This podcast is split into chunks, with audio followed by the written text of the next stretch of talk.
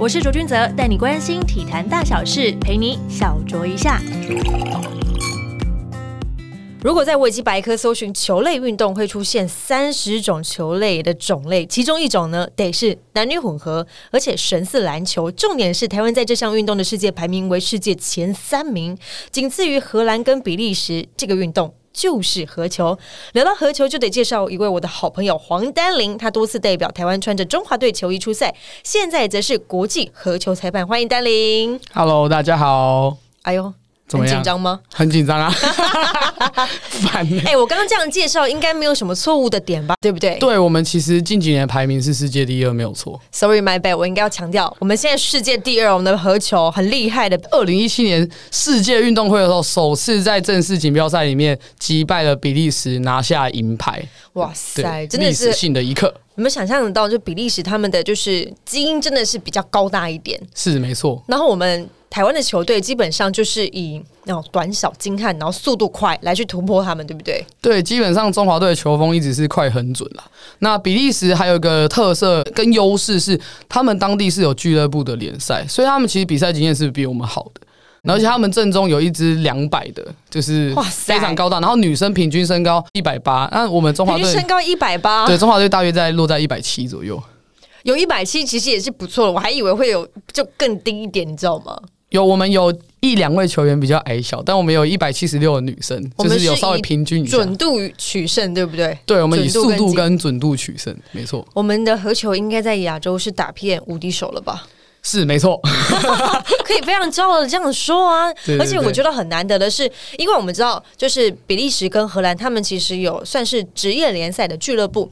那我们台湾过去其实是不是有五位旅外球员？像我们第一位开路先锋，当然是中华队第一号射手十一号先生哦吴俊贤先生。一哥现在还在打，对，一哥现在还在打。现在已经结婚生子了，还在打。对，小朋友都已经生出来，还在打。哇，真的是很热爱这项运动哎！而且我觉得他是一个开路先锋之外，他让其他的不管是男生女生，其实都有机会去挑战旅外的这样子的一条路。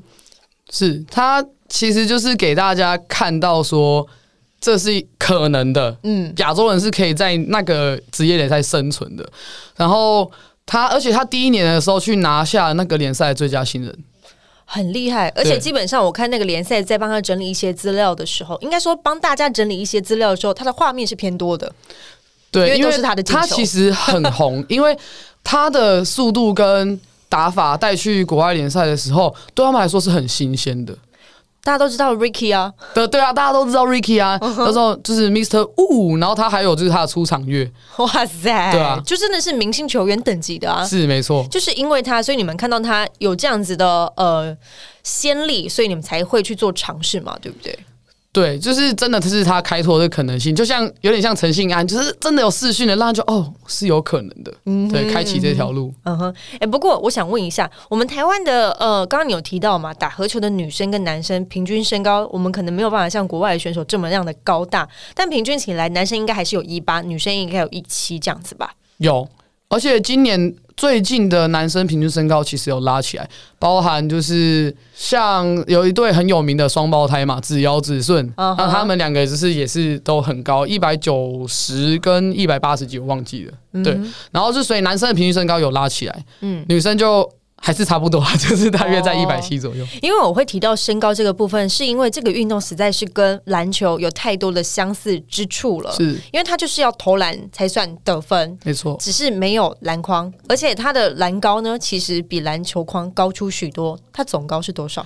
哦，像我们的合球框最顶端是三百五十公分，篮球的话是三百零五公分，所以我们多了四十五公分。整整多了那个四十五公分，对那个出手的角度就完全完全不一样，而且你还没有框啊可以打，没有你篮板啦，对，没有篮板 可以打，没有框有框，没有篮板可以打，所以就增加他的就是。困难度，所以我常就会好奇问他说：“诶，到底合球球员的那个投篮的准度比较准，还是篮球员的投篮准度比较准？”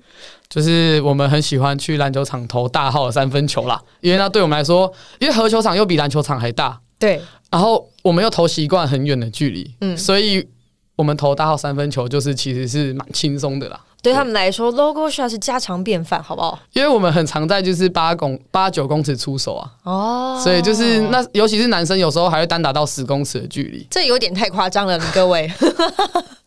好，聊到身高这个部分，因为你是在国中的时候，因为身高那个时候就已经长到一百七哦。我国中的时候好像还没一百一百五，很美，我好矮。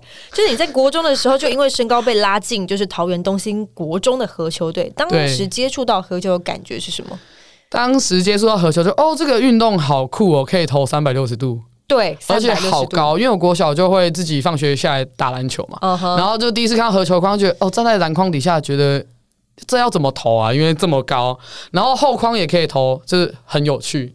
重点是他还不能运球，所以我我要投篮，我一定要找一个人帮我传球，就是觉得还蛮不一样的。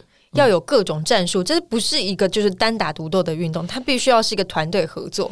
对，而且单打独斗是有被写在规则本子里面，就是它的规则叫禁止。对，solo play，就是你 solo play 的话，你是犯规的。哇塞，真的是很强。像有些人一开始打合球，哎，老师可不可以我打那个柱子，然后我自己再移动？哦，不可以，你没有靠队友移动的话，就是 solo play。哦，我其实也有曾经想过要打柱子，你知道吗？因为就在篮球场上，我们会自己打板子，然后去进球啊之类的，想说可以靠自己的力量，但。这种母汤啊，对母汤哦，真的母汤犯规哦，哎，犯规吹一下犯规哦。那当时你接触完合球，你就一开始就已经喜欢上这个运动，然后就一直走下去了嘛？其实是因为国二的时候有一次选到青少年代表的机会，然后就真的走出国去看看。那时候比赛是在荷兰啦。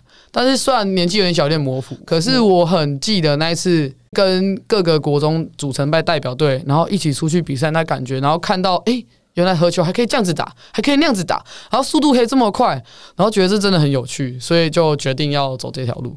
哦，从国二开始就已经进入所谓的中华队，是。然后你大概打过几届啊？因为你知道吗？要在网络上搜寻到这些选手们的资料甚不容易啊。我后面的次数有点数不出来，但我确定我国中代表一次，高中代表两次，后面二十三岁可能三四次之后，可能陆续有亚洲杯或世界锦标赛。其实要我数，我有点就是成人代表队的时候数不出来。对，因为我有看过他的那个就是奖牌，真的是有点太多了，而且他还说我只是带出一部分而已，不是全部哟。所以就是代表国家都已经出征非常多次，去过蛮多国家的了。是，对啊，那。下定决心要走合球这条路的时候，促使你希望可以坚持到现在的原因是什么？因为大家都会有一个刻板的印象，觉得走运动这条路，尤其是还是这么冷门的运动项目，会觉得爸妈会担心吧。爸妈很担心呐，现在还担心吗？呃，前阵子很担心 呐，因为受伤了嘛，所以对是很担心。那坚持下去动力其实跟小时候的志向有关，因为我从小想当老师，嗯，他是很小哦，我小时候跟妈妈说我想要当老师。你是喜欢牵联络部是不是？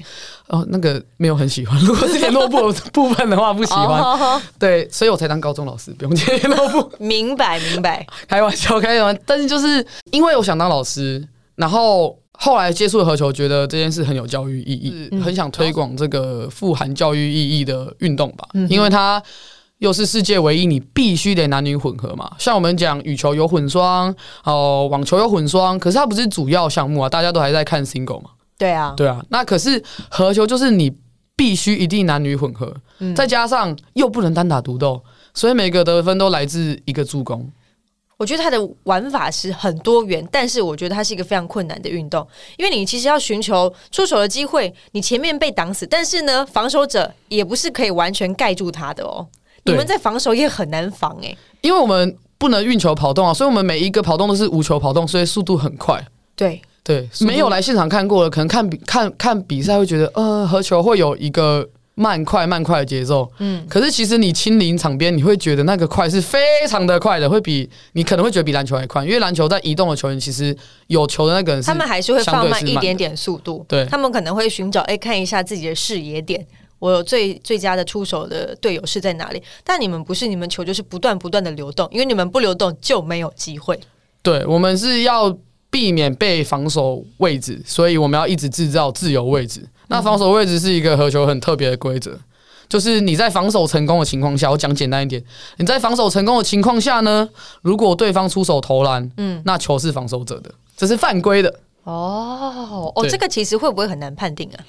其实它的规则是写的很清楚，但判定当然很难，因为速度太快了。对，对，但是在外围的话，基本上很难达到防守位置，但是在篮下的话是非常容易达到防守位置，所以基本上我们不太可能，我今天长得比你高，我就卖高灌篮，这样不会不会有这个事发生，也灌不到三百五，因为篮合球框很高，这样。各位对，太高了，没有办法的。那你这样子参加过这么多的国际赛事，你最印象深刻的是哪一场、哪一个国家呢？我现在脑袋一片空白，让我思考一下。呃，我自己印象最深刻，有可能是我在二十三岁的代表队的时候，我们第一次拿到金牌，世界的冠军的那一次。世锦赛，合球世锦赛吗？呃，不是，它是一个 U 二十三，就是二十三岁以下的一个算是邀请赛。可是那是第一次我们在全世界面前打赢荷兰队，可是那是二十三岁，是分龄的锦标赛。嗯哼，对，因为那那一次就是我们在荷兰比赛哦，可是搞到有点快要变成我们是主场了，因为大家都很想要看一次荷兰队输输球。球。对，因为这个游戏如果一直都是同一支队伍称霸的话，实在是没什么看头啊。对荷兰队他他们自己也是，就是又想要有人打败他们，可是谁想输，他们就一直卡在一个很矛盾的心情，因对。为合球是从荷兰开始起源的，所以他们近几年其实也很努力的想要把何球这项运动给推进奥运，没错没错所以推动了一个 Top Six 的计划。没错没错没错。那你会很希望进进去奥运吧？各个运动都想的啊。我们想要先推进亚运，至少在台湾来说，进亚运还是会比较有资源啦，所以我们才会一直积极的推广说，在亚洲多一点国家去参与合球。那基本上，大部分的亚洲国家会开始有合球，是因为台湾派出去人去教学。哦，就等于像是种子那样培育嘛。对对对对对，像我大学时期也很常跟就是我大学的教练一起出去各个国家推广，去日本啊，去马来西亚，去印尼，然后去那边找一个大学的可能老师，然后就是教他们打合球，然后再请他们找球队来，然后开始教他们打合球。哇，就是一切是从零开始哎。对，然后是台湾的这些先驱前辈们，就是把它推出去亚洲，希望可以先某某一年先进到亚运再说，这样。哦，那目前就像你这样子看下来的话，哪一个国家目前的合球哎发展的速度还蛮快的？目前的话应该是泰国，泰国啊、因为泰国的合球的会长非常的积极，对，而且就是在他们一开始接触到合球之后，他就说：“那我要办裁判讲习，因为没有裁判，这个运动就不可能。不可能成立啊，对不可能玩下去。公平啊。所以，所以他就立刻把我找去泰国，嗯我就帮他们当地办了一个裁判讲习。哦，对，这么酷，对，他是执行力非常的高，嗯哼，嗯，所以他本身也是合球选手，不，是，这么特别，他就是一个大学的教授。然后就是是黄英哲老师，就是去黄英哲老师现在是我们 IKF Asia 的会长。嗯哼，对，那他就是一直找会员国，然后去推动，去找新的会员国，然后去推动合球。哦，我就希望这个运动的普及度可以在更高之外，也可以有它的深度了。没错，而且其实也是帮中华队培养对手啊。说实在，要不然我们现在在亚洲就没有对手的话，这样我们很难进步啊，啊。另外一个潜力国当然就是中国啦，嗯因为他们身材又好，然后人才又多。诶，那日本呢？日本目前推广有慢慢的变好，可是他们的身材也是其实跟我们差不多啊。对比较高的都去打排球了，哦，确实，他们排球成绩很好。对，所以对他们也是很努力的在推广。他们他们俱乐部有多个两三个城市，哦，对对对，但是因为成长很慢，因为毕竟像亚洲国家都是要有老师对才有这个项目嘛。是，那培养一个老师要花多少年？嗯，大概至少十年吧。对，所以需要很多的时间才会队伍数慢慢增加。嗯哼，那像在台湾的合球，因为我们其实没有看到什么职业的联赛啊，或者是俱乐部等等的话，你们要怎么样去长期的去耕耘这些就是合球的运动呢？像第一个就是像我刚刚讲的培养老师嘛，那第二个就是像我们这些已经毕业的，我们会聚成校友队，嗯然后在可能大比赛的时候出来报个社会组出来，就是 同学会一下。嗯哼，对，所以现在好几个学校毕业其实都组成校友队了。嗯哼。你刚刚有提到，就是呃受伤那一部分，在我们很前面、很前面、很前面的时候，嗯你的大四你是国就读国北交大嘛？是大四的时候，你本来有机会旅外，那个时候是因为卡住签证，所以，才没有去。那个算是你就是打合球就是道路上的一个低潮吗？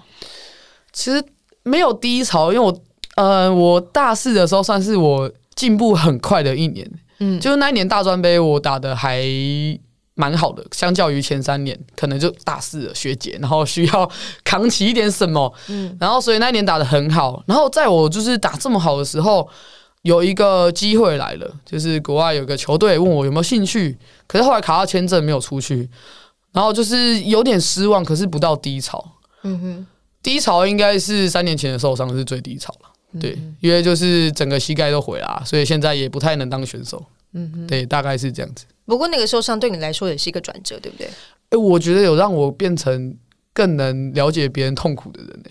因为我今天我就是诶坐在轮椅上或是撑拐杖，然后就是去感受就是诶生命的转变，然后变得更喜欢接触防护啊或是运动伤害之类的资讯，然后现在我就是把这些经验传承给我的学生。嗯哼，对。除了那个三年前那个受伤，其实，在那个受伤之前，你其实也有去荷兰打俱乐部啊。对，那是一个什么样的经验？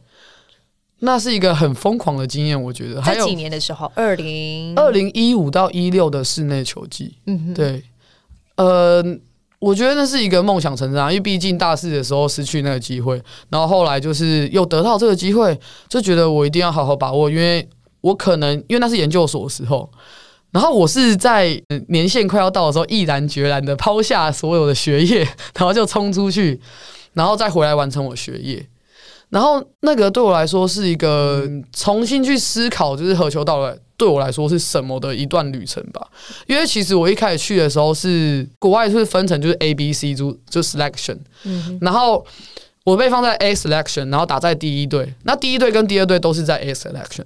可是我在球季的前面都是在打第一队，然后到后面就开始在一二队游走，然后就是一开始很被期待，然后到后面开始游走游走，人家会怀疑你说你到底适不适合这里，你到底有没有这个能力？对，就是哎，亚洲人可以这样打嘛？然后就是开始要一直跟教练沟通，跟队友沟通，然后去适应国外的打法，然后再体验，就是在那边生活去体验当地的运动文化。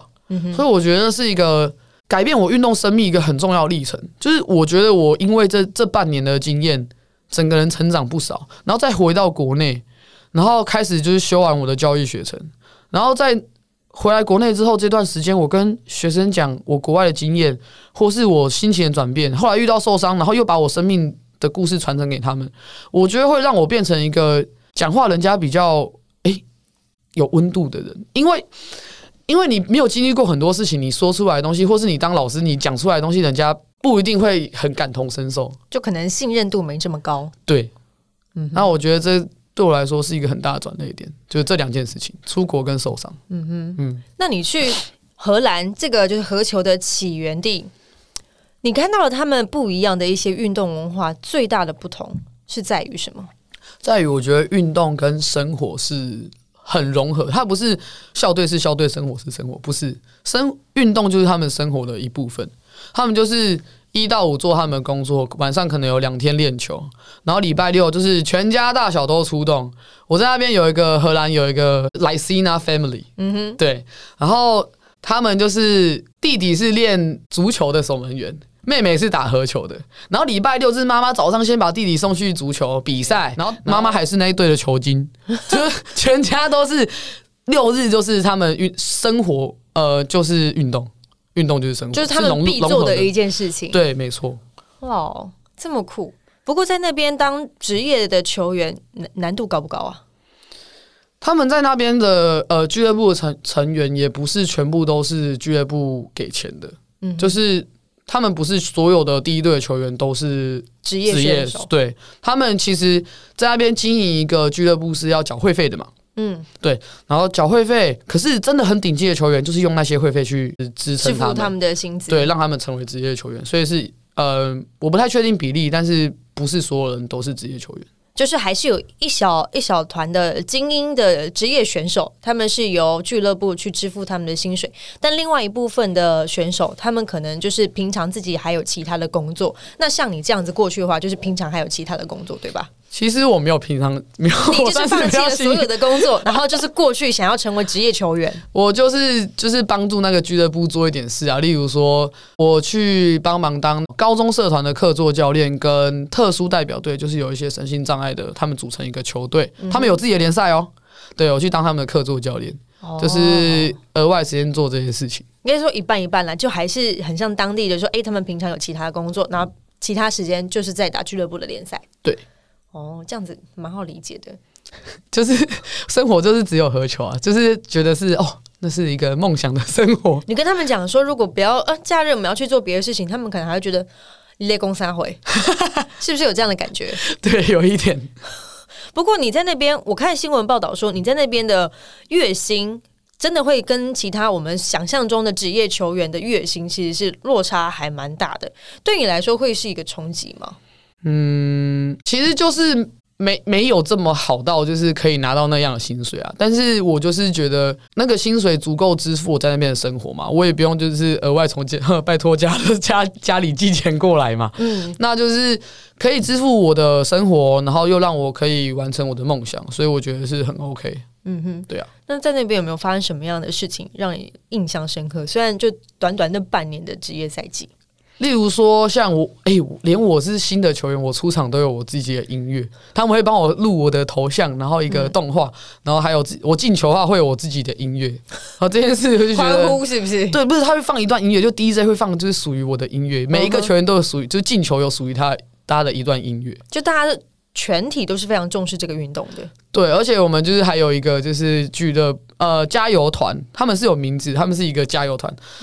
呃，讲出来很像骂脏话，可是那是荷兰文，就是 fuck D，那个是确实是蛮像那个是角落，那个是荷兰话的角落的意思。OK，对，然后我的球队球会叫 DVO，我们以后可以用这样骂人。我没有，认识在荷兰文的角落。对，那是荷兰对 D 角落就是 DVO 的角落。哦，对，然后他们就是全就会很疯狂，都是全部都穿绿色的，所以我们球队就绿色的。对，然后另外一个印象深刻的是，可能自己在国外有一天发烧吧，嗯，然后烧到第二天，就是我的大家都没有我的消息，然后我也没有就跟别人联络，因为我通常一个礼拜会叫周末的时候会去我刚刚讲那个 Lycina Family 吃饭，嗯。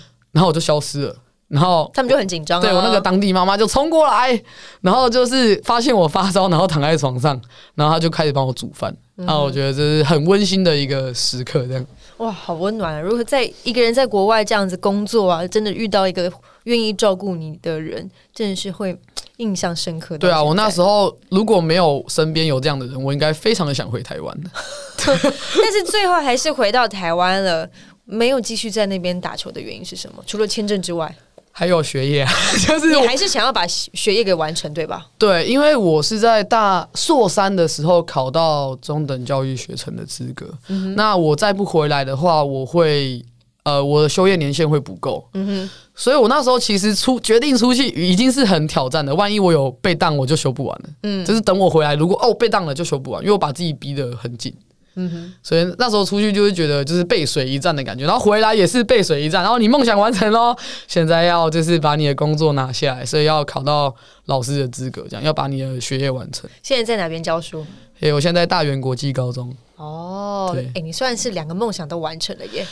还不算，现在目前是代理老师啊，啊等他考到正式的时候就算是完成了吧。嗯哼，不过也算是兢兢业业的啦，因为你在你知道要在刚考取教程那一个阶段，然后要出去完成这个梦想，也是蛮有勇气的啊。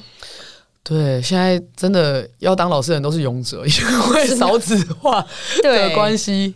不过我发现其实还蛮多，就是从何球就是国手出身的，大部分人都是从事教职，而且都教的还不错。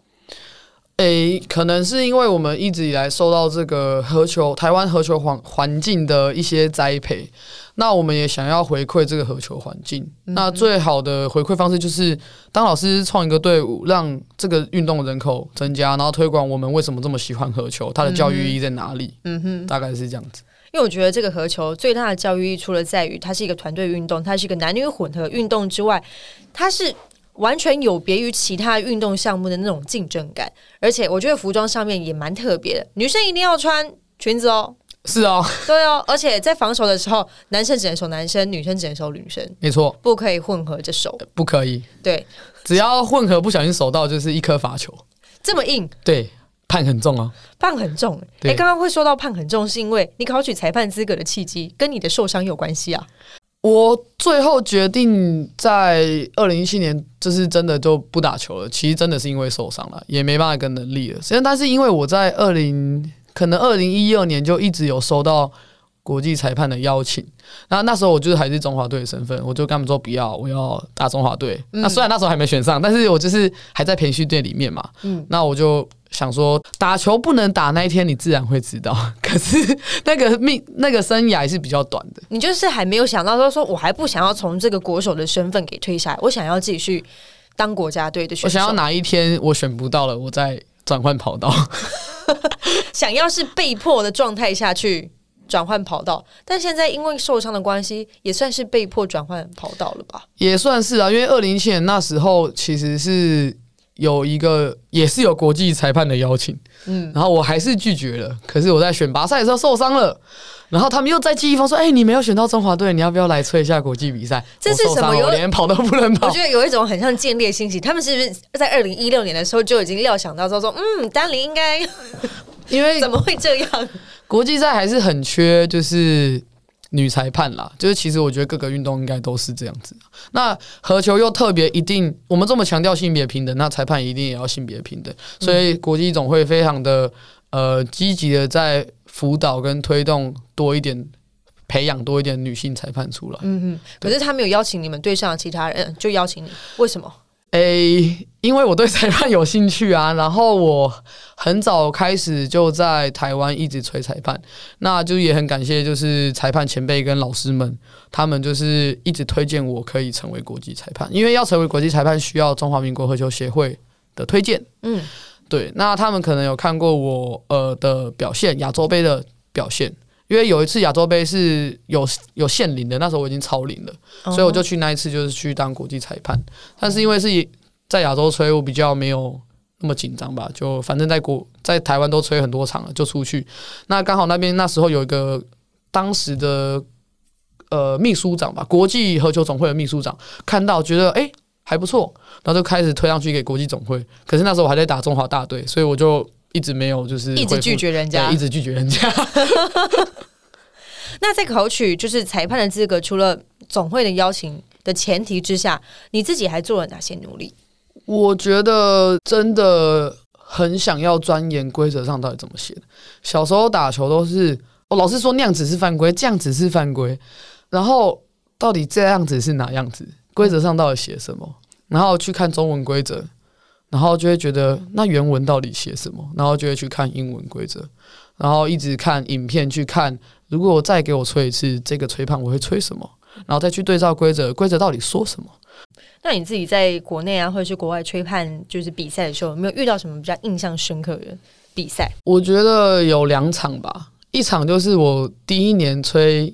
比赛那时候十八岁，第啊刚拿到裁判的那个执照，就是跃跃欲试。你说你十八岁就拿到国际裁判的？不是不是，就是国内的 C 级，国内的小菜鸟 C 级裁判。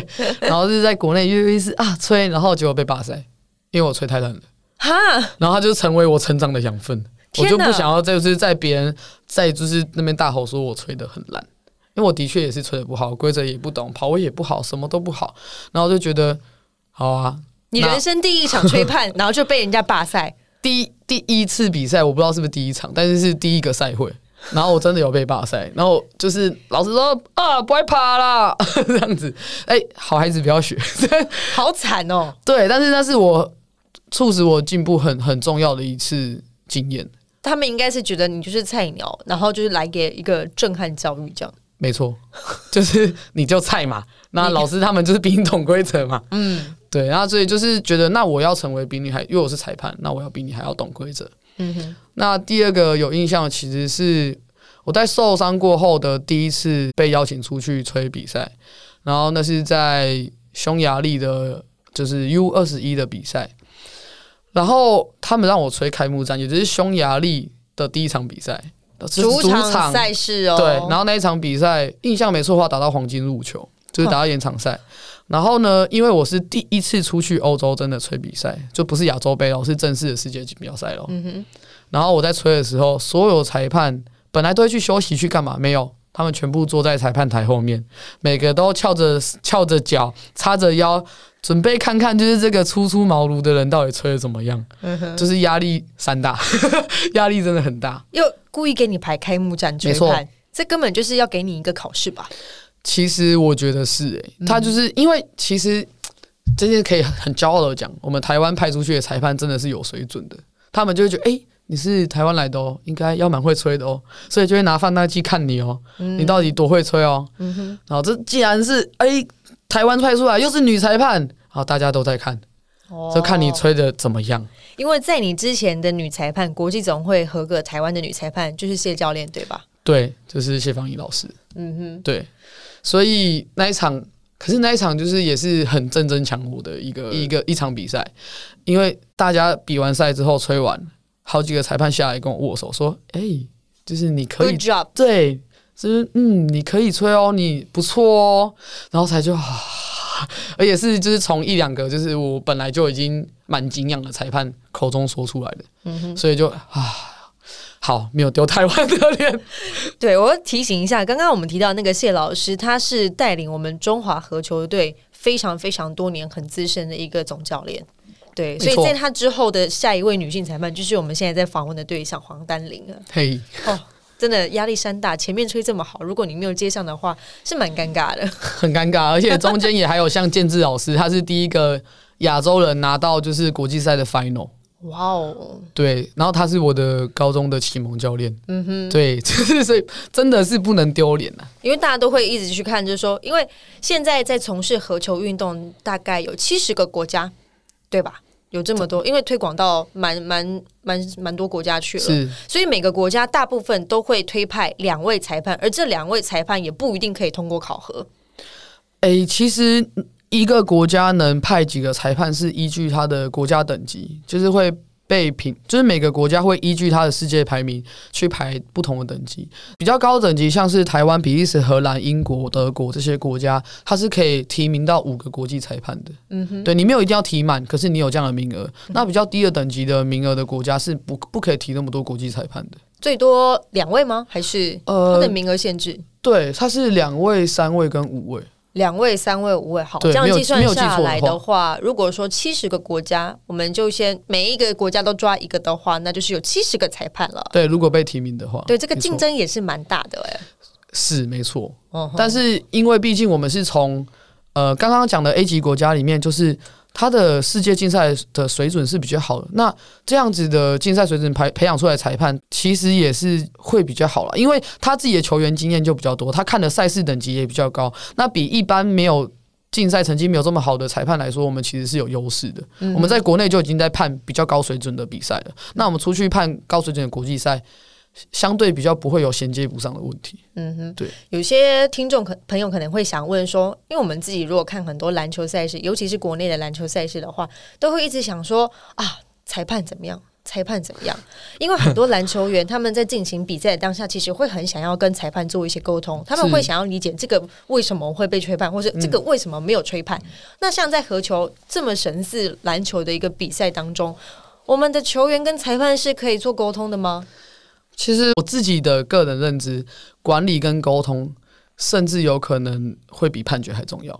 但是这会会很颠覆大家一般的想象，因为管理的话就是很重阅读比赛，嗯哼，像合球裁判是不含哨的，嗯，对，像我们在比赛中间要一直跟裁球员说这样可以，这样子不行，这样可以，那样子不行，怎么很像就是妈妈在说这个不行，那个不可以，那个可以哦。因为我们有一个规则就是利益原则嘛。那我们如果在利益原则下，我们要让他继续比赛，我们要一直说继续，good job，可以继续继续，要一直跟他们沟通。所以我们在场上是很很吵的。其实喝球裁判是一直讲话的，刚刚说那个含哨，就是把那个哨子含在嘴巴里面，对很大部分的裁判其实都会含着。对，对，篮球赛也会嘛。篮球我们是拿在手上。嗯哼，对，是因为我们必须得一直说话，因为你不能一直打手势啊，你一直打手势，裁判球员在打球，谁在看你打手势啊？对啊，你要一直跟球员说话。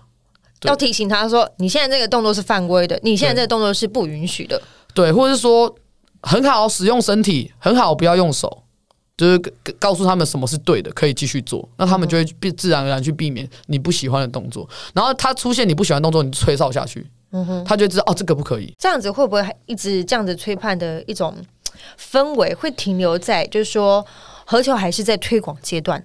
你会有这样的感觉吗？虽然说它是持续的在推广了，但这样子的呃沟通的过程，会不会让人家觉得说这个竞赛的过程当中比较像是在做鼓励性质的？其实不是诶、这个是写在规则里面的，因为我们就是有一条规则叫做就是 go on，嗯就是在很在一些情况下你必须得 go on，那你要告诉球员说 go on，嗯哼，我要继续比赛。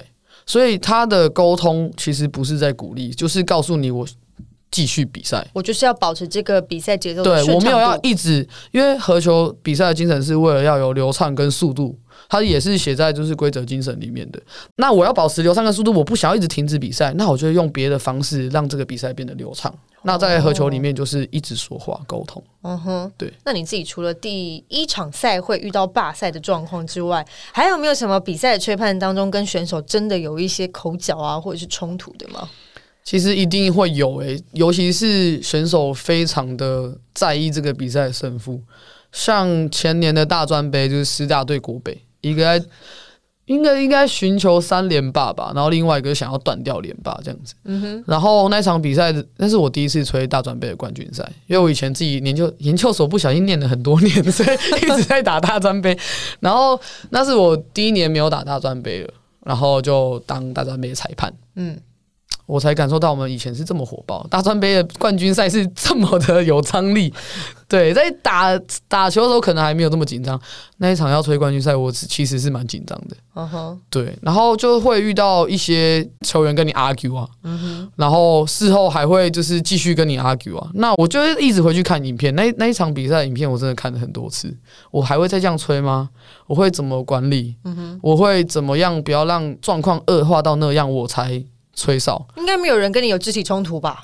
哎不会啦，大家都还是这件事情是不会啦，哦吼，对，没有肢体冲突。嗯哼，但是就是有态度比较不好的时候，像合球比赛在态度不好的时候是黄牌啦，我们是直接用红黄牌。质疑你，就是你的吹判吗？在那个当下，在那个当下质疑我吹判，如果他诶、是有一两个球员就是有比较有情绪的反反应，嗯那我就是有跟他沟通说你的要控制你的情绪，嗯不然就是黄牌。对，然后就是要跟他沟通。我不通常不会人家第一次就来，然后就给他黄牌，因为球员在场上会有情绪是很正常的。对啊你，要有某种程度可以去容忍一些，只要他没有太过分，然后或是他没有出口成章，或是没有一些攻击性的动作，其实我们第一次都还是先警告。因为在合球黄牌其实蛮严重的，因为第二张黄牌就必须判出场，而且判下一场比赛。你是说判罚下一场比赛？对，我们的是黄牌，第二张黄牌，你这场比赛就被驱逐，然后下一场比赛你也被禁赛。这么重，对啊，所以就是我们第一次通常都会就是先跟他警告，注意你的态度。先包容一下。对，因为就是他们就是很很想要赢啊，嗯然后你吹一个判决，然后他又不知道自己做了什么时候，你要跟他解释，所以他那时候会询问，你会沟通，你要跟他解释说为什么嗯刚刚你的哪边碰到什么人，所以我这样子吹，就是哦要就是其实是很需要沟通跟解释。那你的黄牌最多是用在哪几个国家的比赛？诶，我国际赛好像还没亮过牌，还没亮过牌啊？应我忘记了、欸好像还没亮过牌。国内赛我确定我亮过一次牌了。